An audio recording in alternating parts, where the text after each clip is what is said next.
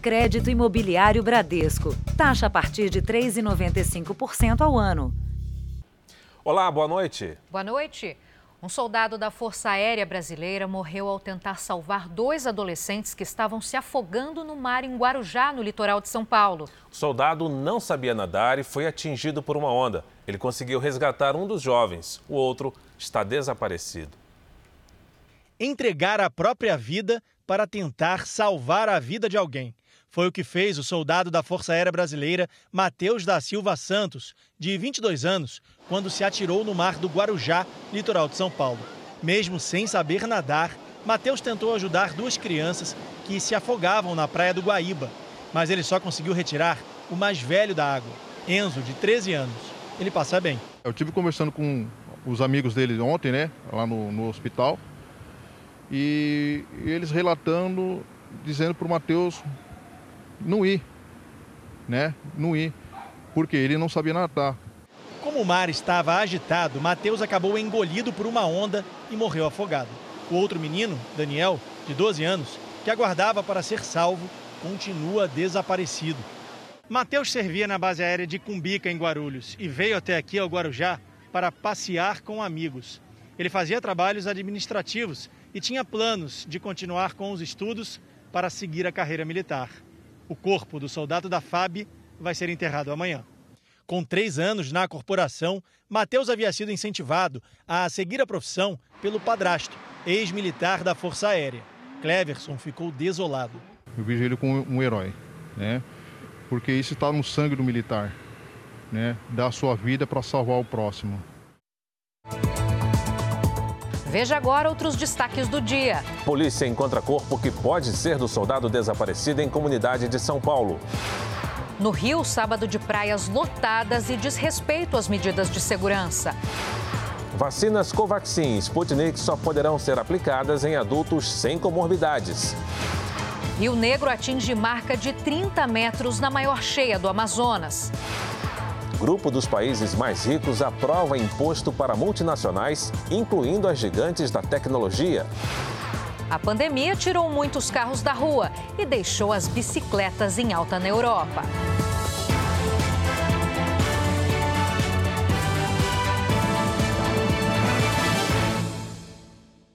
Oferecimento Bradesco. Experimente o futuro hoje.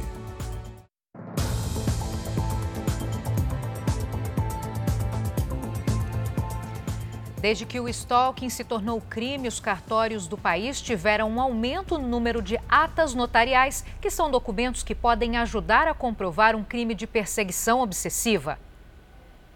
Essa mulher, que não pode ser identificada, até hoje vive um pesadelo que parece não ter fim. Como ele não conseguia me localizar, ele começou a fazer perfis fakes com a minha foto, com o meu nome e tentava fazer contato com os meus familiares, amigos, Vítima de um casamento abusivo, ela teve que mudar de cidade depois que o ex-companheiro começou a persegui-la na internet. Eu não consigo me programar, fazer sonho, fazer projeto de nada, porque eu não sei o que vai ser. O caso foi parar nos tribunais. O homem foi condenado a 10 meses de prisão, mas mesmo assim, ela ainda tem medo dele. E toda lei favorável e contra a esse tipo de crime é bem-vinda ele está longe de resolver o problema, mas ajuda bastante, ajuda bastante. A lei a qual a mulher se refere foi sancionada em março deste ano e estabelece a prisão de até dois anos para esse tipo de atitude. E pode aumentar se for cometido, por exemplo, contra mulheres por razões da condição do sexo feminino. A prática conhecida como stalking ou perseguição existe há décadas.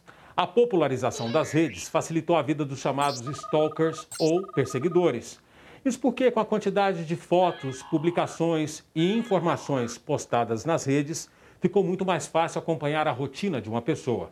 Mas, de acordo com a nova lei, quando essa prática se torna sistemática e obsessiva, é crime. crime de perseguição, ele não é um crime só da perseguição pela internet. Ele é um crime de perseguição em geral. É um crime que pode ocorrer tanto na forma online quanto nas, eh, nas relações comuns. E a perseguição, ela imprime ou ela impõe para que seja crime, que seja uma perseguição reiterada, com ameaças, a integridade física ou psicológica ou com alguma forma de é, redução da liberdade de locomoção da pessoa. A vítima desse crime pode registrar em cartório todas as provas contra o perseguidor em um documento chamado ata notarial. Se ocorrer de, do, do criminoso apagar ou deletar ou fazer alguma coisa com o que ele já caracterizou a perseguição, a, já, isso já está tudo transcrito na ata notarial com a fé pública. Ela faz com que a prova se perpetue no tempo com a fé pública, que é a verdade notarial, que é a verdade daquilo que foi constatado pelo notário. E quase dois meses depois da lei entrar em vigor, os cartórios de notas em todo o Brasil registraram um aumento de mais de 100% no número de atas notariais que comprovam crimes na web. Em 2017, essa advogada, especialista em direito digital, defendia um cliente que era vítima de stalking. Mas durante o processo, ele passou também a persegui-la e difamá-la pela internet. Um problema que durou dois anos até ela conseguir silenciar o criminoso nos tribunais. Foi uma das piores coisas que me aconteceram né, durante esses 15 anos de profissão. É muito difícil você é, se ver nessa posição de vítima. Você não consegue trabalhar direito, você não consegue dormir direito, afeta a sua vida pessoal também. Então, de fato, é uma situação, né, o stalking, a perseguição, é uma situação envolve uma série de comportamentos que trazem danos terríveis para quem sofre. Foram enterrados hoje os corpos de duas mulheres atingidas por balas perdidas durante uma perseguição policial em Salvador. Uma delas era tia de um menino de 7 anos que morreu em novembro do ano passado, também durante uma ação da polícia. Maria Célia de Santana tinha 73 anos e Viviane Soares, 40. Elas estavam conversando na porta de casa quando foram baleadas. Eu estou anestesiada, que eu não sei nem o que é que senti. Eu não sei nem o que senti. Os PMs contaram que perseguiam um suspeito que estava nesse carro roubado. Segundo a polícia, o criminoso bateu o veículo e saiu atirando. Os policiais teriam revidado. Já os moradores negam que tenha havido um confronto. O homem conseguiu fugir. Eles descem atrás de um carro roubado, vem atirando. Pelo amor de Deus, onde é que a gente vai parar? Em sete meses, é a segunda vez que uma operação policial termina com a morte de um morador inocente da comunidade, que fica na periferia de Salvador. Em novembro, uma criança foi morta a tiros. O menino era sobrinho de Viviane. Railan tinha sete anos. Eu moro aqui em uma favela, em uma periferia. Eu não posso dizer a você que amanhã eu posso estar aqui, porque pode ter um tiroteio e a próxima vítima ser eu. Viviane era a filha caçula, trabalhava como manicure e deixa um filho de 10 anos. Conversei com minha filha de manhã, quando chega à noite e acontece a tragédia dessa. Aí foi demais, né? Uma coisa horrível mesmo. Ela tinha acabado de comprar as alianças para se casar. O comando da Polícia Militar informou que os policiais envolvidos na ação serão investigados, mas por enquanto continuam trabalhando normalmente. Os amigos da estudante que morreu depois de inalar lança-perfume na praia do Guarujá, litoral de São Paulo, ainda tentam entender o que fez a jovem usar a droga. Eles acreditam que foi uma fatalidade. Universitária, 21 anos e muitas responsabilidades. Eduarda trabalhava, cuidava dos irmãos mais novos e ainda se dedicava a ações sociais. Ela perdeu a mãe de câncer há três anos. Ela estudava, fazia faculdade e ajudava a avó na rotina com os irmãos. Ela não saía muito, porque não tinha como, a avó dela já é uma senhora de idade. Ela tinha uma vida de mãe mesmo. Num dos poucos fins de semana de folga, a jovem que morava no interior do estado de São Paulo veio para o litoral com os amigos. Ela estava na praia quando começou a passar mal. Uma amiga de Eduarda contou na delegacia que a jovem começou a sentir falta de ar logo após inalar o lança-perfume. O resgate foi acionado, mas ela não resistiu. Segundo familiares relataram à polícia, Eduarda tomava remédio para asma. O lança-perfume é uma droga que age diretamente no sistema nervoso central e acelera os batimentos cardíacos. Em pessoas com problemas respiratórios, torna-se ainda mais perigosa. O lança-perfume ele tem cloreto de etila, ele tem éter, e tem clorofórmio e um perfume para dar um cheirinho. O grande problema é o cloreto de etila, ele causa uma broncostrição. As pessoas mais que têm uma hiperreação dos brônquios, ele piora a asma. O laudo pericial que vai confirmar a causa da morte ainda não foi concluído. Em Barra Bonita, amigos e familiares estão arrasados. Ela nunca usou drogas, não era uma menina dessa maneira. Então, assim, a gente não tem certeza do que aconteceu, eu não posso afirmar, mas foi uma fatalidade. O médico brasileiro que está detido no Egito por ofender uma vendedora publicou um novo vídeo se desculpando pelo comentário de cunho sexual. Desta vez, na presença de um tradutor, a mulher aceitou o pedido de desculpas. Meu nome é Victor Sorrentino. Esse é Victor Sorrentino. Eu estou gravando esse vídeo para pedir desculpas a gravação de quase dois minutos foi publicada pelo médico e influenciador digital nas redes sociais. Com o auxílio de um tradutor, o brasileiro voltou a pedir desculpas para a mulher egípcia que foi alvo do comentário de cunho sexual. Quero deixar claro que tenho o maior respeito pelo povo egípcio em geral, especialmente as mulheres egípcias. As imagens com insinuações sexuais foram gravadas no Egito no dia 24 de maio. A mulher não havia entendido o que estava sendo falado. Vitor Sorrentino tem mais de 900 mil seguidores nas redes sociais. Vocês gostam mesmo é do bem duro, né? É? Não, não. Ninguém de ferro. É possível que o médico esse, que ofendeu moralmente a trabalhadora egípcia, tenha a sua defesa facilitada com o vídeo. Mas para as relações e para a recepção de turistas brasileiros, já está feito o dano.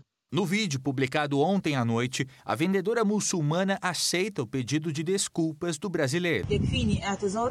Suficiente para mim que ele eh, pida as desculpas e vou aceitar suas desculpas. A detenção do brasileiro no Egito completa uma semana neste domingo. As autoridades locais acusam Sorrentino de insinuação sexual verbal, com pena de até três anos de prisão e multa de R$ 1.600.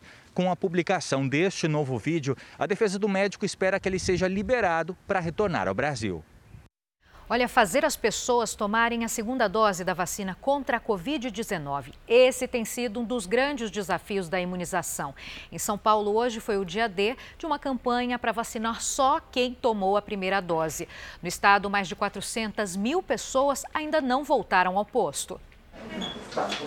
Por telefone, os agentes de saúde fazem contato com os pacientes que já deveriam ter tomado a segunda dose da vacina contra a Covid-19 mas ainda não constam no sistema. Pelo cadastro oficial, mais de 440 mil pessoas estão com o reforço da imunização atrasado no estado de São Paulo. Em boa parte desses casos, o problema está na comunicação entre os sistemas das prefeituras e do governo estadual. A situação de Evandro é outra. Ele só tomou a primeira dose, mas no sistema aparece que já recebeu as duas. Só tomei uma, tá aqui o dia que foi agendado, dia 22 do 4 para tomar a segunda dose. Não deu certo e agora também não deu. Não fiquei imunizado.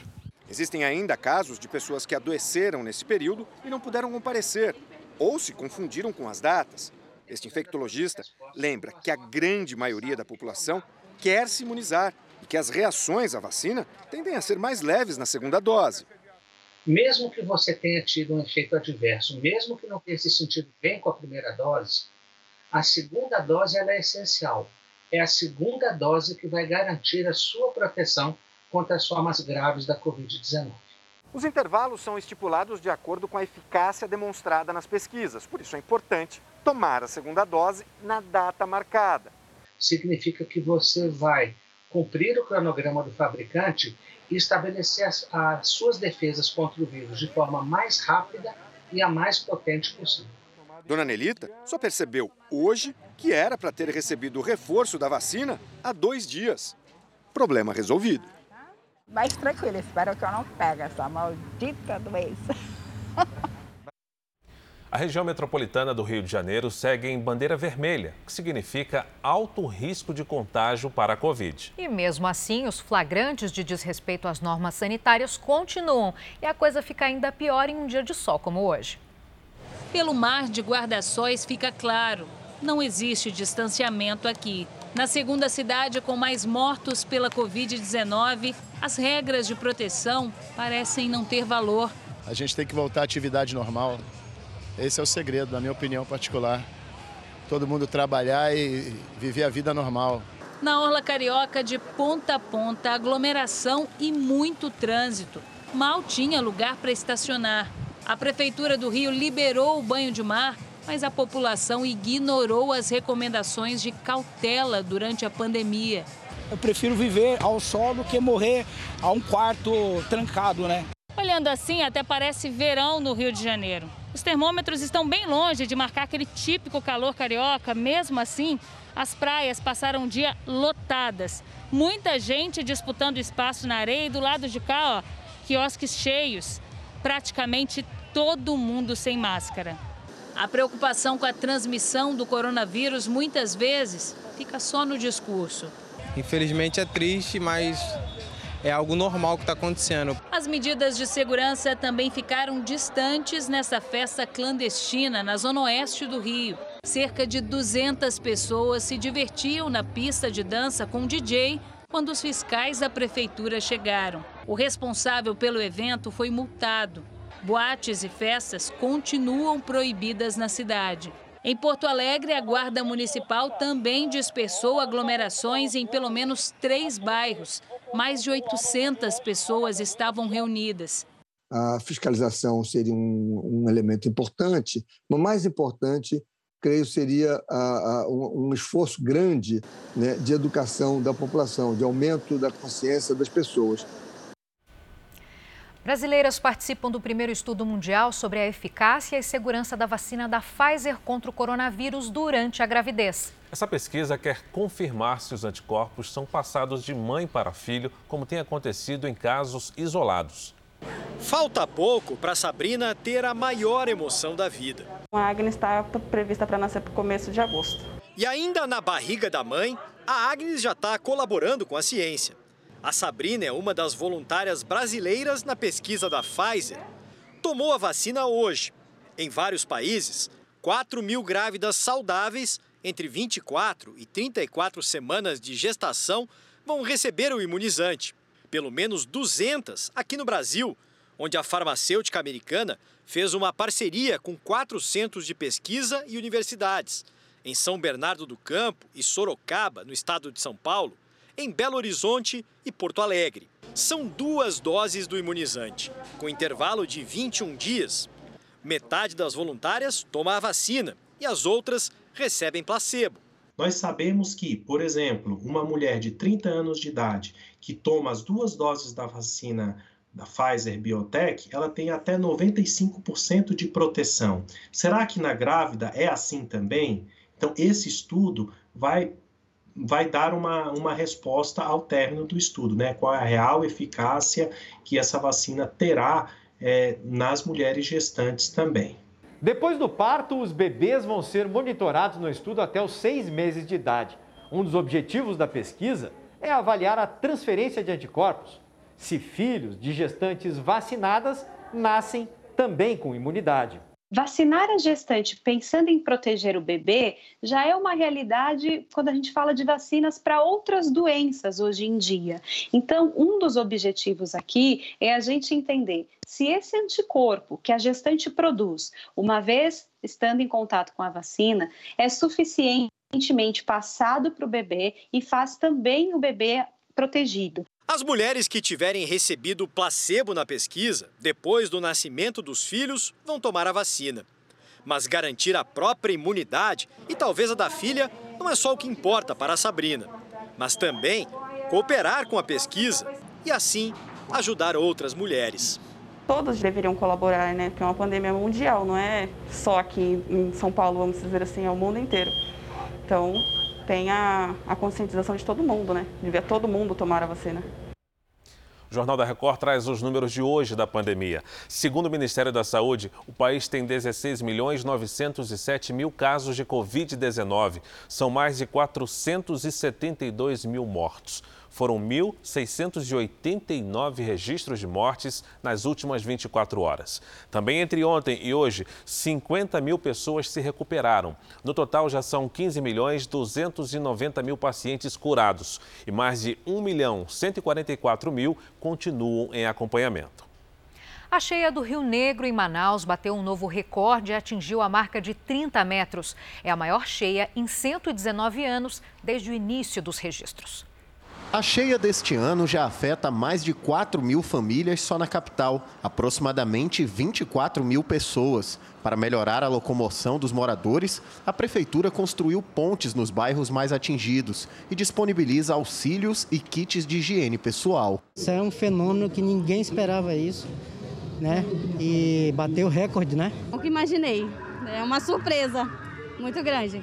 Nos municípios da região metropolitana, a situação também é preocupante. Ruas e casas ficaram completamente alagadas. A Avenida Eduardo Ribeiro, uma das principais do centro de Manaus, virou um ponto turístico. Este trecho, que fica perto do relógio municipal, ficou completamente alagado e muita gente tem aproveitado para tirar aquela selfie e registrar a cheia de 2021. Como a dona Maria do Carmo, que nasceu no interior, mas mora em Manaus há mais de 20 anos. Pelo um lado é preocupante, né? Isso aqui, até pra, porque prejudica as pessoas que estão aqui trabalhando, né? Faz um tempo já que aconteceu isso, agora de novo, né? A expectativa é que a descida do rio comece na segunda quinzena de junho e só assim o comércio e o trânsito voltem à normalidade. Morreu hoje no Rio de Janeiro o cineasta Paulo Tiago. A repórter Vanessa Libório tem outras informações. Vanessa, boa noite para você. Oi, Fara, Giovana, boa noite a todos. Paulo Thiago tinha 75 anos e estava internado desde maio aqui no Rio de Janeiro para tratar de uma doença no sangue. Mas nessa madrugada ele teve uma parada cardíaca. O cineasta nasceu em Aimorés, em Minas Gerais, e começou a carreira em 1960. Ele dirigiu mais de 10 longas-metragens, produziu obras de ficção e documentários dos escritores Guimarães Rosa e Carlos Drummond de Andrade. Foi também presidente do Sindicato da Indústria Cinematográfica e Audiovisual do Rio de Janeiro e um dos fundadores da Associação Brasileira dos Cineastas. Paulo Thiago era casado e deixa dois filhos. Eu volto com vocês aí no estúdio, Fara e Giovana. Obrigado, Vanessa. Em Belém, um menino de apenas 7 anos entrou para um seleto grupo internacional de pessoas com QI altíssimo. Mas o que Salomão quer mesmo é usar a inteligência para ajudar as pessoas. Salomão é fascinado pelo espaço. Eu gosto mais das estrelas e dos planetas. O menino que ama estudar pensa em tudo e pensa rápido e faz planos para o futuro. Eu só quero ser engenheiro mecatrônico para poder ajudar as pessoas. Ainda bebê, a mãe percebeu que ele fazia coisas sempre mais avançadas para os poucos meses de vida. Com um ano e um mês, já era capaz de reconhecer as cores. E o amarelo, Salomão? Cadê o amarelo? Amarelo. Muito bem. E o verde? Cadê o verde? Verde. Muito bem. Um ano e três meses ele já falava assim, é, mais completo, digamos assim. Antes disso ele falava só pequenas, poucas palavras mas depois que desenvolveu mesmo a fala foi a partir de um ano e três meses. Hiperativo sempre, o menino também foi diagnosticado com um transtorno do déficit de atenção. Ele é caracterizado por três sinais e sintomas: desatenção, impulsividade e hiperatividade. Salomão aprende tudo depressa. Os pais já sabiam que ele era diferente, mas não tinham ideia do quanto era inteligente. A confirmação veio durante a pandemia, quando foram orientados a submeter o filho a um teste de QI. Por nossa surpresa, ele também estava é, ali, digamos, enquadrado ali com percentil 99, que, que isso o coloca ali, no caso, entre 1% da população mundial com esse nível de inteligência. Aos sete anos, o pequeno paraense entrou para a Mensa Internacional, sediada na Inglaterra. É a maior e mais antiga organização que reúne as pessoas com conscientes de inteligência bem acima de qualquer mortal. Desde 1996, uma lei federal ampara pessoas superdotadas, tanto no ensino básico quanto superior, e permite a esses gênios, inclusive, avançar etapas. Salomão, apesar dos sete aninhos, pensa como uma criança de 12 e qualquer conversa com ele jamais vai ser básica, lugar comum.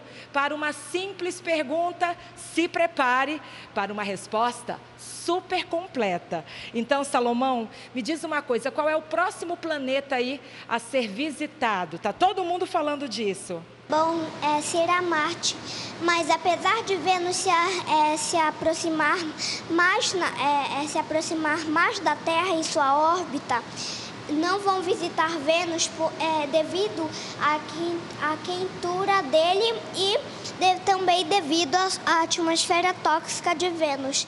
Mas tanta habilidade e inteligência também preocupam os pais. Muitas vezes não são bem compreendidas, não são aceitas pelos professores, pelos pais, até pelos próprios pais mesmo, pelos colegas. Então, ou seja, a gente é, tem que é, a, o objetivo que a gente está é, que a gente está tendo em contar a história do Salomão é que possa ajudar outros pais, outras crianças, é, tentar esclarecer para a sociedade que essas crianças não nascem sabendo de tudo, elas precisam estudar. Essa educadora coordena uma ONG com atividades atividades para crianças com alto QI gratuitamente, há 45 anos, e reforça que o incentivo é a chave para lapidar essas mentes brilhantes. Muitos professores entendem isso como uma criança problema, quando na verdade, quando ela é bem trabalhada, quando ela é devidamente apoiada, ela se torna uma solução o G7, o grupo dos países mais ricos do mundo, chegou hoje a um acordo para tributar gigantes multinacionais. A intenção é cobrar um imposto mínimo de 15%.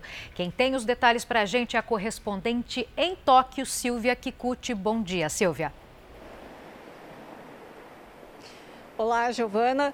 O acordo foi fechado em uma reunião em Londres. Os ministros das finanças dos países do G7 apoiaram a iniciativa do governo americano, que tenta reformar o sistema tributário global, garantindo um imposto mínimo de pelo menos 15% sobre os lucros das 100 maiores e e mais lucrativas empresas do mundo, entre elas Facebook, Amazon e Google. A ideia do imposto é desmotivar a criação de paraísos fiscais em países onde as grandes companhias pagam menos tributos. Em um comunicado, os países do G7 se comprometeram a apoiar esse acordo durante a reunião do G20, que será realizada no mês que vem em Veneza. Giovana, Fara. Silvia, muito obrigada. Veja daqui a pouco: o caminhão cai de viaduto e acidente interdita a estrada em Santa Catarina. E a seguir, no Japão, lojas vendem roupas e sapatos de couro vegano sustentável.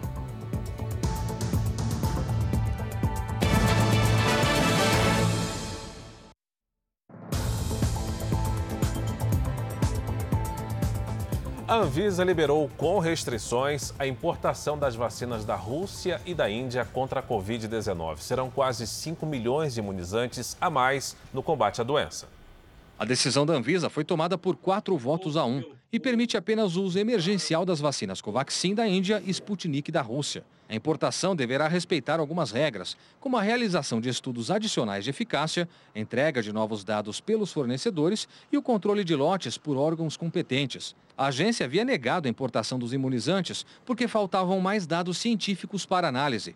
E no caso da Sputnik, também foram apontadas falhas técnicas na produção, que poderiam trazer riscos à segurança da vacina. A gente autorizou uma quantidade controlada né, para um público é, é, adulto saudável.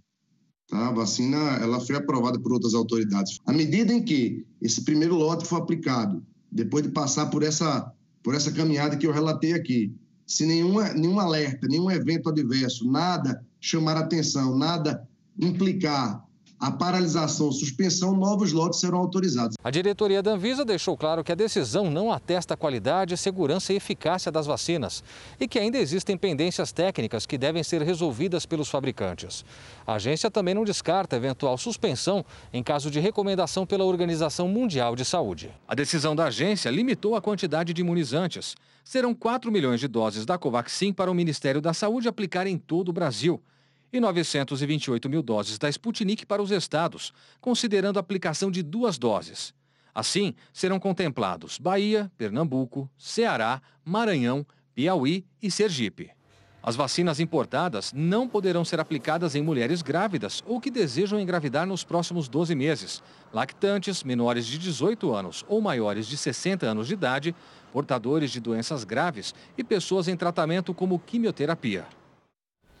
No Japão, a moda que pensa no planeta tem conquistado os consumidores. E a ideia de sustentabilidade é transformar, por exemplo, uma peça antiga em um modelo novo. E olha que curioso, Fara, dá até para trocar sapato de couro animal por um calçado feito de cactos.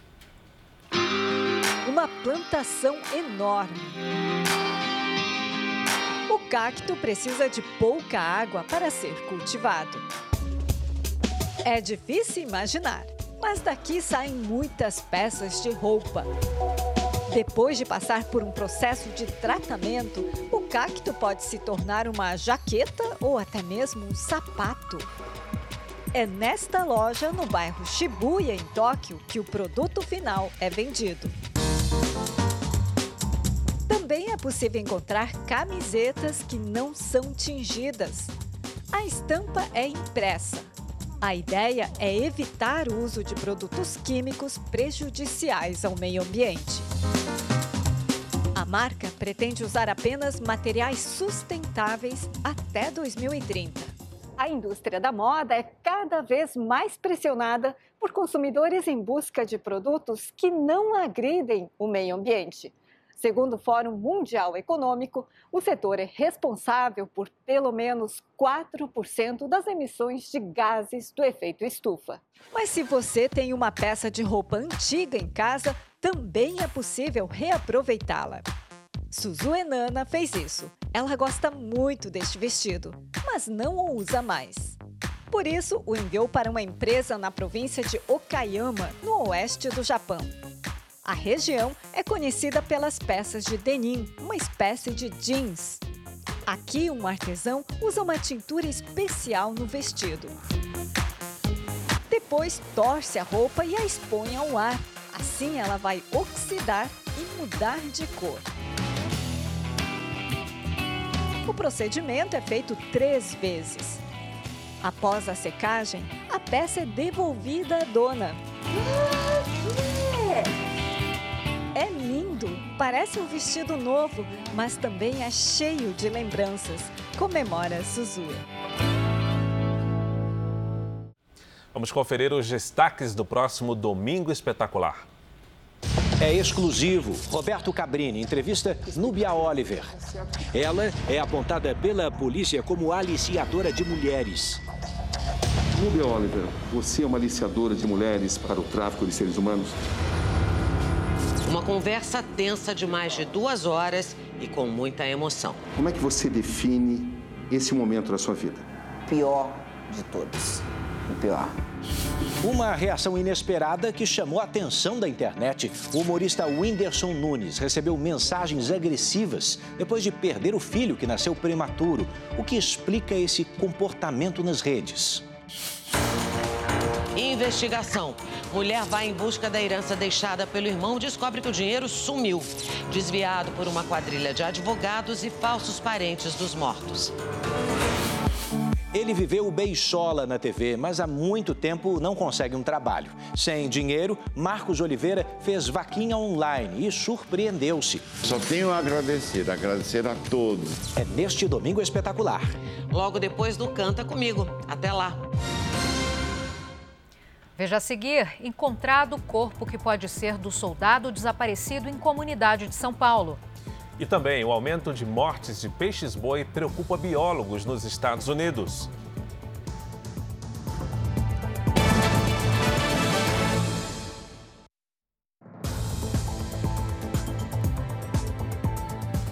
Foi encontrado no fim da tarde em uma vala um corpo que pode ser do soldado da Polícia Militar Rodoviária Leandro Patrocínio. Ele desapareceu no último sábado na comunidade de Heliópolis, em São Paulo. Depois de quatro dias de buscas, policiais encontraram um corpo no terreno da Petrobras, ao lado da comunidade na zona sul de São Paulo. Segundo o depoimento de uma testemunha preservada, o corpo do soldado Leandro Patrocínio teria sido deixado aqui no domingo. É o vestimenta, a altura, agora precisa de prova pericial propriamente dita, né? Mas as características são batem. O policial foi visto pela última vez no sábado passado, entrando na comunidade. Ele estava com a arma da PM e teria sido reconhecido por traficantes. Segundo a Polícia Militar, o corpo estava com uma calça azul idêntica à usada por Leandro no dia do desaparecimento. A principal suspeita é de que o PM já foi trazido para cá sem vida. O local fica a 300 metros da comunidade de Heliópolis e é usado como cemitério clandestino pelo crime organizado. Esta blusa foi encontrada por peritos junto ao corpo. Ela é igual à que o policial usava quando desapareceu. O estado de decomposição é compatível com o tempo de desaparecimento do PM. O pessoal da, da perícia do GEACRIM do DHPP, eles preservaram as mãos do, do, do cadáver para ser feita a técnica de luva lá pelo IML. A polícia pediu a prisão de dois suspeitos que estão foragidos. Peritos encontraram impressões digitais neste cativeiro para onde o PM teria sido levado na madrugada de domingo. Aqui também foram encontrados o relógio do policial e manchas de sangue. Leandro Patrocínio é do Rio de Janeiro, mas trabalhava na PM de São Paulo havia cinco anos. Ele estava voltando para a base em São Bernardo do Campo, no ABC Paulista, após visitar um amigo no sábado. Os dois teriam bebido. O soldado, segundo investigadores, tomava um remédio de uso controlado. A mistura com a bebida pode ter potencializado os efeitos do álcool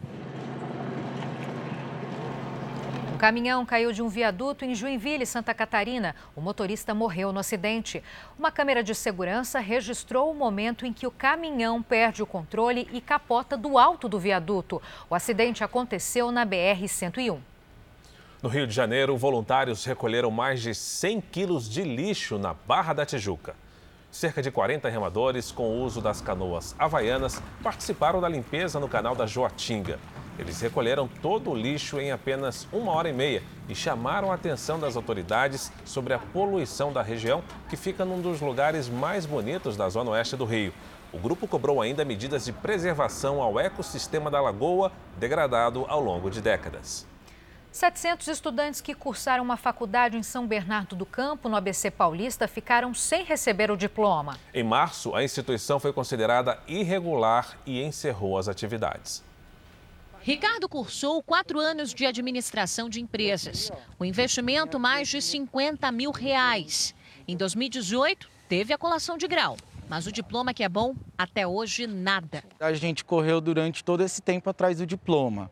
E agora, nos últimos meses, a situação começou a agravar, porque a faculdade, desse último local que ela estava atuando, ela mudou. A faculdade funcionava neste prédio que hoje está abandonado e até com placas de aluga-se. Em março deste ano, a instituição foi considerada irregular pelo Ministério da Educação e fechou as portas sem entregar os certificados de conclusão de curso para os alunos. No documento publicado no Diário Oficial da União, fica estabelecido a suspensão de ingresso de novos estudantes nos cursos ofertados. A universidade está errada. Ela tem que ser responsabilizada, ou porque ela não pode dar o diploma ou porque ela não quer dar o diploma. A conduta é gravíssima. Nossa equipe tentou entrar em contato com o advogado da instituição, mas ele não atendeu. Enquanto esperava uma solução, Ricardo decidiu cursar uma pós-graduação. Mas a frustração pode ser ainda maior, já que sem o diploma da faculdade, ele teme não receber o certificado da especialização. A cada passo que você vai avançando, você já vai pensando. E agora, quando chegar lá na frente, que a, essa outra pós-graduação vai me pedir o meu diploma, será que eu vou estar com ele em mãos para prosseguir? Para poder no emprego levar que eu sou pós-graduado, né? O número de brasileiros que não têm acesso ao mundo digital pode chegar a quase 50 milhões. E os excluídos são justamente aqueles que mais precisam. Gente que não consegue entrar em programas sociais do governo porque não tem como acessar a rede. Nas mãos de seu Francisco, o celular só faz ligações ou, no máximo, envia e recebe mensagens. Muito complicado a internet. Esse negócio de aplicativo não é fácil, não. Já o pedreiro aposentado Miguel, de 84 anos, que vive na mesma rua, nem celular tem, nunca teve. Internet nem pensar. Eu, minha neta tem, mas nem sei o número. Quando os dois precisam de algum auxílio, preferem uma visita presencial. Não, eu vou lá pessoalmente. No mundo cada vez mais informatizado, fica até difícil acreditar nos números. Mas no Brasil de hoje, ainda mais tecnológico do que antes da pandemia, quase 40 milhões de brasileiros como o seu José, não têm acesso à internet. São chamados excluídos digitais, justamente aqueles que mais precisam e que tantas vezes ficam fora dos benefícios por conta da falta de acesso à tecnologia. Por que, que o senhor não tem mais? É, porque acho que o dinheiro não dá para comprar. Porque o celular está muito caro. Com dificuldades financeiras, seu José recolhe ferro velho na zona leste de São Paulo. Quando precisa de usar a internet para resolver problemas burocráticos ou se inscrever em programas sociais do governo, recorre a pessoas da comunidade, como o seu Odécio. Ontem mesmo nós entregamos alimento aqui, a fila dava quase um quilômetro de, um estudo divulgado pela Fundação Getúlio Vargas revela que o número de excluídos cresceu no segundo semestre do ano passado e hoje chega a quase 47 milhões de brasileiros. A maior parte está nas classes D e E. As de maior vulnerabilidade social, onde 23% tiveram benefícios como auxílio emergencial, por exemplo, negados. De certa forma, a exclusão digital ela é um espelho da desigualdade socioeconômica. Não se trata apenas de acesso, se trata sim de acesso, uso e qualidade deste uso. Uma exclusão que aumenta na população de baixa renda, num tempo em que quase tudo passou a ser online. O desenvolvimento de plataformas mais amigáveis, de interfaces mais amigáveis, considerando a realidade da baixa renda, é um desafio permanente. Em Belo Horizonte, um triciclo adaptado ajuda a fortalecer a musculatura de pessoas que perderam os movimentos. Os voluntários da pesquisa na Universidade Federal de Minas Gerais já comemoram os resultados. Para quem achava que nunca ia voltar a andar, pedalar é uma conquista. 13 anos de lesão né, paraplégico e a gente, igual tá vendo minhas pernas mexer aqui, é uma sensação maravilhosa. A vida melhorou desde que Jonatas entrou como voluntário na pesquisa que desenvolveu este triciclo. O equipamento usa pulsos elétricos para estimular a musculatura das pernas. Eu seleciono aqui um dos músculos que eu quero, é só para ver a contração acontecendo. não sei se você consegue enxergar lá a contração acontecendo. No caso de uma lesão completa, isso é uma tecnologia que ajuda ele na no melhoria de ganho de massa muscular, densidade mineral óssea, evita fratura. O Jonatas entrou nessa história depois de um acidente de trânsito. É, eu estava na garupa de uma moto com um amigo e a gente teve um acidente de moto. Eu vi que ia bater e eu pulei da garupa. O primeiro passo foi o fortalecimento muscular. Pedalando cerca de 4 quilômetros três vezes por semana, Jonatas conquistou quase um quilo e meio de massa muscular em seis meses. É um projeto que está tendo bons resultados, é, é, ótimos ganhos né? Não, é, no termo físico do meu corpo. E está sendo um ótimo, um ótimo meio de, de qualidade de vida. O projeto é uma parceria da Universidade Federal de Minas com a Universidade de Brasília e uma instituição francesa. A gente usou muita tecnologia já existente. Né? Então, o eletroestimulador era um eletroestimulador comercial. O triciclo era um triciclo que você compra numa bicicletaria. Então, a nossa preocupação maior inicial era esse programa de computador para fazer tudo funcionar.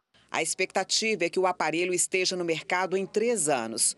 Um dos objetivos é incorporar o modelo à tabela de órteses, próteses e meios auxiliares de locomoção concedidos pelo SUS. Eu me sinto mais animado para estar fazendo minhas atividades diárias, é mais disposto né, no meu dia a dia e está sendo uma melhora contínua, né? O Tribunal de Contas da União considerou irregular a compra de respiradores pela Prefeitura de Araraquara, no interior de São Paulo. Na decisão, o TCU pede a devolução do dinheiro gasto com os equipamentos. A compra sem licitação de 25 ventiladores pulmonares gerou uma despesa de mais de 4 milhões de reais aos cofres do município. Para o TCU, são duas ilegalidades. A prefeitura de Araraquara pagou adiantado a empresa que não teria qualificação técnica para fornecer esse tipo de equipamento. E os comprovantes fiscais apresentados pela empresa tinham data posterior ao pedido de compra.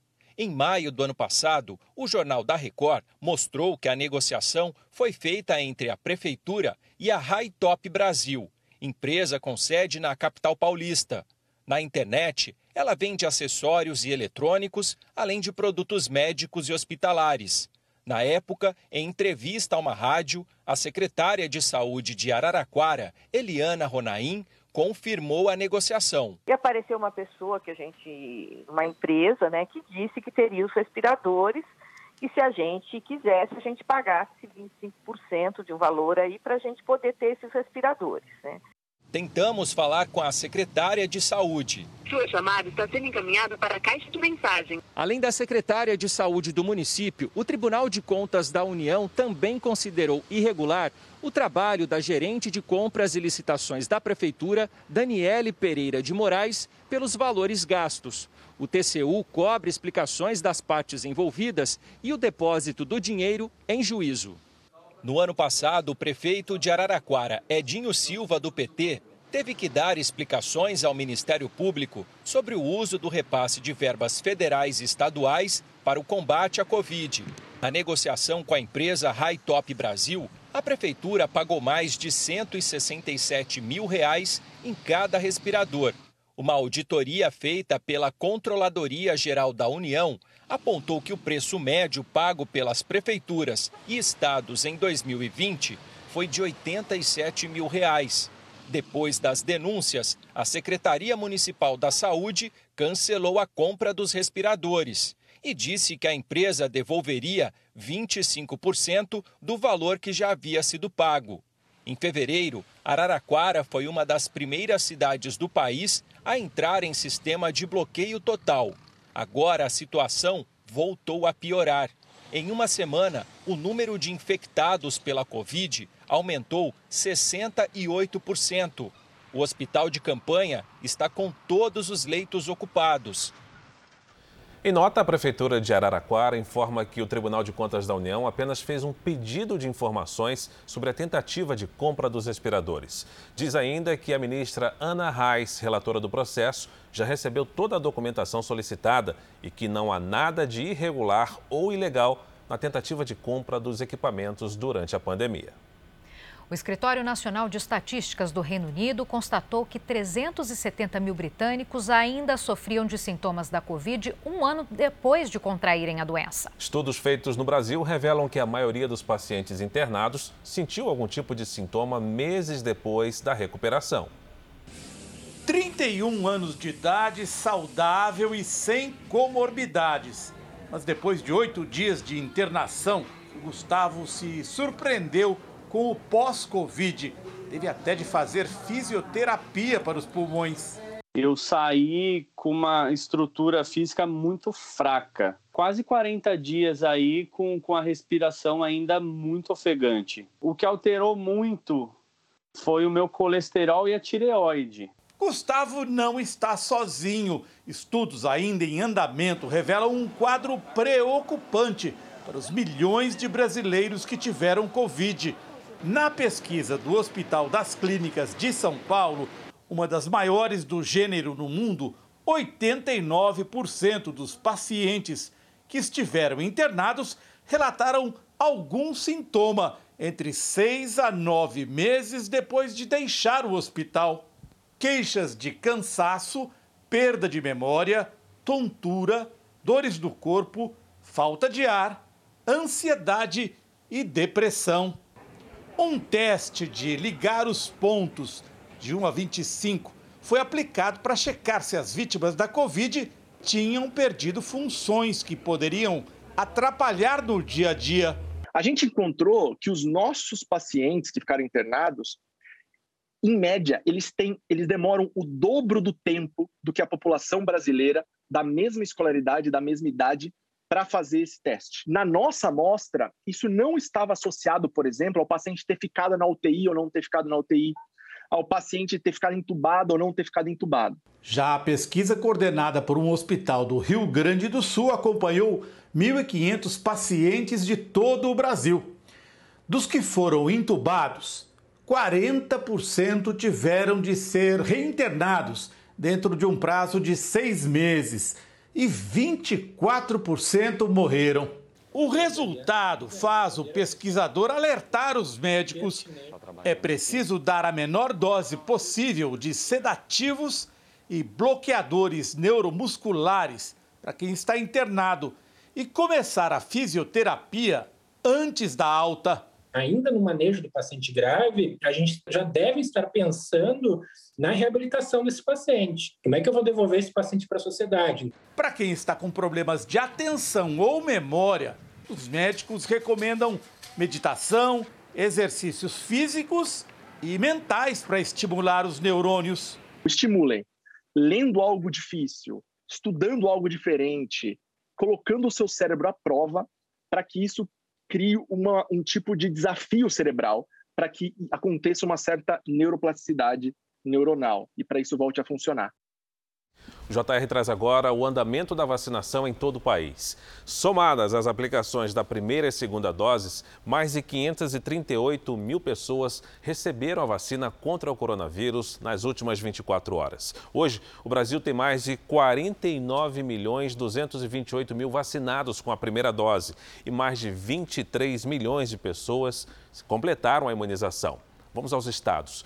Em Mato Grosso do Sul, mais de 901 mil moradores tomaram a primeira dose da vacina, ou seja, 32% da população. No Rio Grande do Sul, mais de 3 milhões 309 mil pessoas foram imunizadas, o que significa 28,97% dos gaúchos. No Espírito Santo, passa de 1 milhão o número de vacinados, o que corresponde a 26,74% dos capixabas. E em São Paulo, mais de 12 milhões 233 mil paulistas receberam a primeira dose contra a Covid-19, ou seja, 26,43% dos moradores. No portal r7.com você pode acompanhar a situação de todos os estados no mapa interativo. A estiagem dos últimos meses fez o operador nacional do sistema elétrico emitir um alerta para um possível colapso de pelo menos oito reservatórios. Uma usina no interior de São Paulo já está com um nível de água muito baixo. A placa indicando que o acesso só pode ser usado por donos de barcos é um dos poucos indícios de que um braço do Rio Grande chega até este local, no município de Guaraci, interior de São Paulo. Água mesmo quase não se vê. Estes batelões, bases de madeira que costumavam flutuar, parecem que foram abandonados no meio do nada. Do rio restaram apenas pequenas nascentes, que ainda conseguem matar a sede do gado. Wagner trabalha na região e diz que há dois anos a situação começou a se agravar. Tá difícil, aí aumenta dois metros, baixa três e assim vai. Hoje, de ontem para cá, foi que aumentou mais um pouquinho de água, mas até agora notícia é pouca de água aqui. Neste outro ponto, uma draga que é usada para retirar areia do rio com a estiagem encalhou. Os carros agora passam por onde antes só se chegava de barco. O Rio Grande é o lago de uma usina hidrelétrica, importante para a geração de energia, que abastece quatro reservatórios do subsistema Sudeste e Centro-Oeste, entre eles o da usina de Marimbondo, que está com pouco mais de 6% da capacidade. Quem depende do rio para garantir o sustento da família sente os efeitos da falta de chuva. Nesta vila de pescadores, os barcos estão parados. Quem se arrisca tem que andar 4 quilômetros para chegar ao rio. Muito ruim.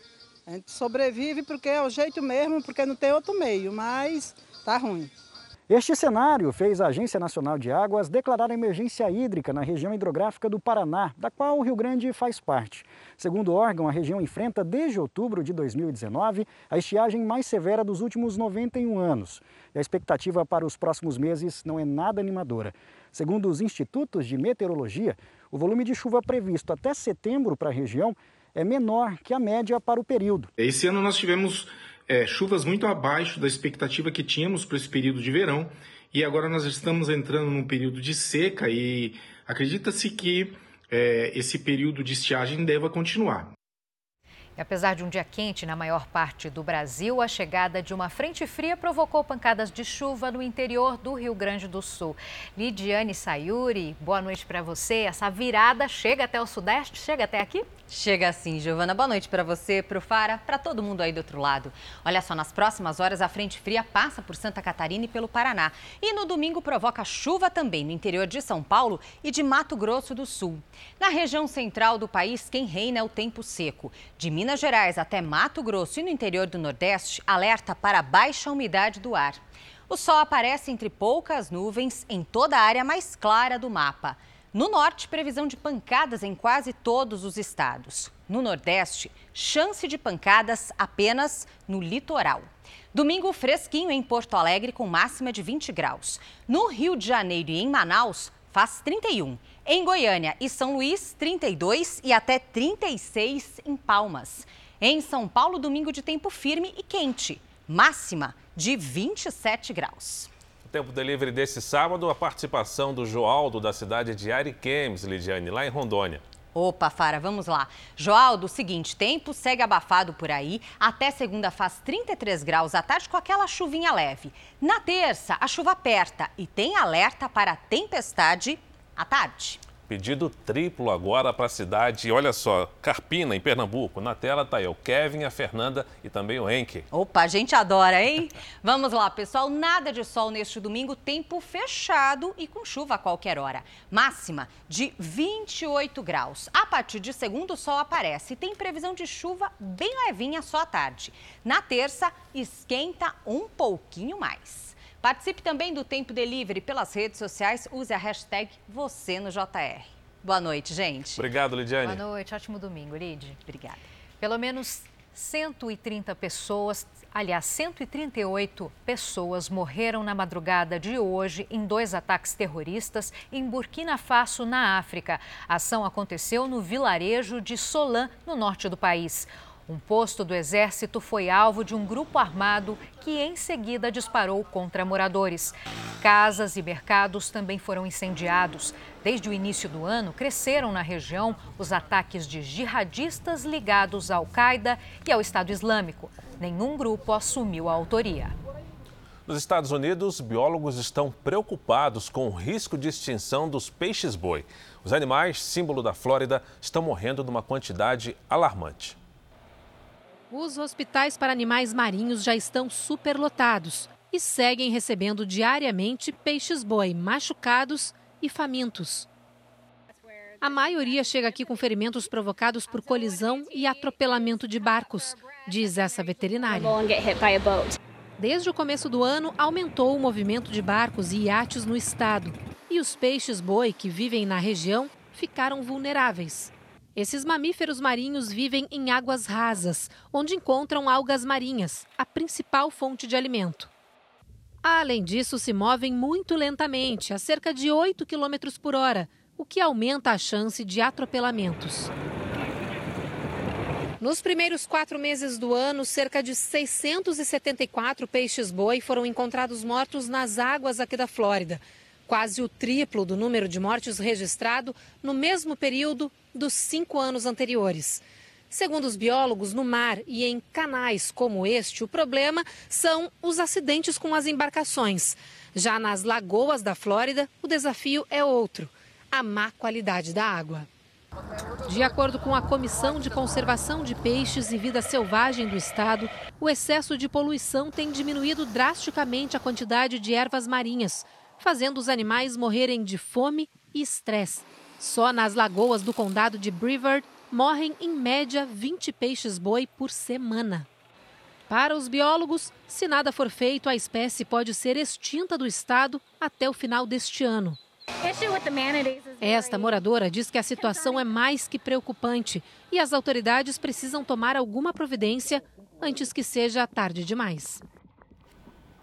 O confinamento durante a pandemia reduziu o fluxo de carros nas principais cidades do mundo e levou mais ciclistas às ruas. Agora as metrópoles precisam se adaptar. Pois é, na Itália, quem usa a bicicleta para se locomover garante. Esse meio de transporte veio para ficar. Pedalar em Roma não é uma missão simples. Piso irregular, áreas históricas e um trânsito caótico. Mas com as restrições de deslocamento durante a pandemia, os ciclistas parecem não se importar com tantos obstáculos. Essa loja de bicicletas registrou um aumento de cerca de 50% nas vendas no último ano. O dono explica que os compradores são pessoas de todas as idades. Essa moradora da capital italiana trocou a moto pela bicicleta. Ela diz que a mudança na cidade está sendo feita aos poucos. Os ciclistas pedem um sistema de ciclovia mais eficaz. Esse ambientalista explica que dos 150 quilômetros de faixa exclusiva projetados para quem pedala, apenas 15 saíram do papel. Além disso, existe a preocupação com a segurança. Muitas vias são temporárias, o que coloca em perigo quem está em cima da bicicleta. Outros países da Europa seguem a mesma direção de Roma, com mais adeptos da bicicleta como meio de transporte. E as autoridades investem na iniciativa. Na França, por exemplo, o governo oferece um incentivo de cerca de 16 mil reais para quem trocar o carro pela bicicleta.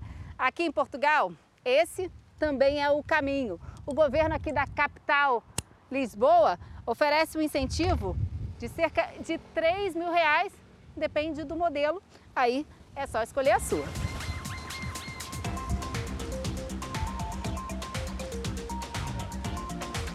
De agosto a dezembro do ano passado, a capital do país ajudou na compra de mais de 3.300 bicicletas por meio do programa, que tem como objetivo melhorar a qualidade de vida da população, a qualidade do ar e diminuir o ruído da cidade um jeito saudável de se locomover que caiu no gosto dos portugueses e também de quem escolheu essa terra para morar. Agora, Fara, deixa eu te perguntar uma coisa. Você gosta de tomar café? Não fala que dá vontade, eu não dispenso um bom café. Eu também. Então eu vou te convidar e também quem está assistindo para um cafezinho do outro lado do mundo, em duas cafeterias que até no meio da neve prometem uma bebida bem quente. Dentro de um iglu ou no aconchego de uma casinha na árvore. E o tradicional hábito de tomar café se transforma numa experiência das mais divertidas. Esse é o maior iglu de toda a Ásia. Foi esculpido na neve especialmente para abrigar uma charmosa cafeteria. O café iglu tem quase 8 metros de diâmetro por 4 de altura e fica na parte indiana da Caxemira, uma região disputada entre a Índia e o Paquistão. Por aqui, nada de conflitos. Todos são muito bem-vindos. E não precisa ter pressa. As paredes são de gelo, mas o ambiente é climatizado. E o café não esfria rápido, não. Além disso, garante a gerente, os visitantes trazem calor humano e sempre aquecem o lugar. Os registros históricos mostram que as primeiras cafeterias surgiram aqui no Oriente Médio há mais de 700 anos. Elas funcionavam como substitutas das tavernas, já que os muçulmanos não tomam bebidas alcoólicas. E não demorou muito e a popularidade dos cafés ganhou o mundo. E até hoje é difícil achar quem resista a um bom cafezinho, ainda mais num lugar especial. Se a escolha for uma casinha de árvore, essa cafeteria é o endereço certo. Uma obra de arte que fica em Nablus, na Cisjordânia. O dono, que é artista plástico, teve a ideia de criar o espaço durante a pandemia. Foi uma forma de atrair visitantes da própria região e movimentar a economia local, conta ele. Quase tudo no ambiente é feito de madeira entalhada ou de texturas que imitam os troncos e os galhos de uma árvore. Cada detalhe projetado para fazer os visitantes relaxarem. A sensação é de calma, de estar em meio à natureza, diz a cliente. E completa, é como estar num café de conto de fadas.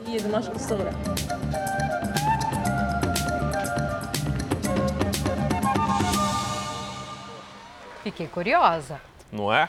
Jornal da Record termina aqui. A edição de hoje na íntegra e também a nossa versão em podcast estão no Play Plus e em todas as nossas plataformas digitais. Fique agora com os melhores momentos da novela Gênesis. Uma ótima noite para você. Eu volto amanhã no Câmera Record. Excelente noite para você.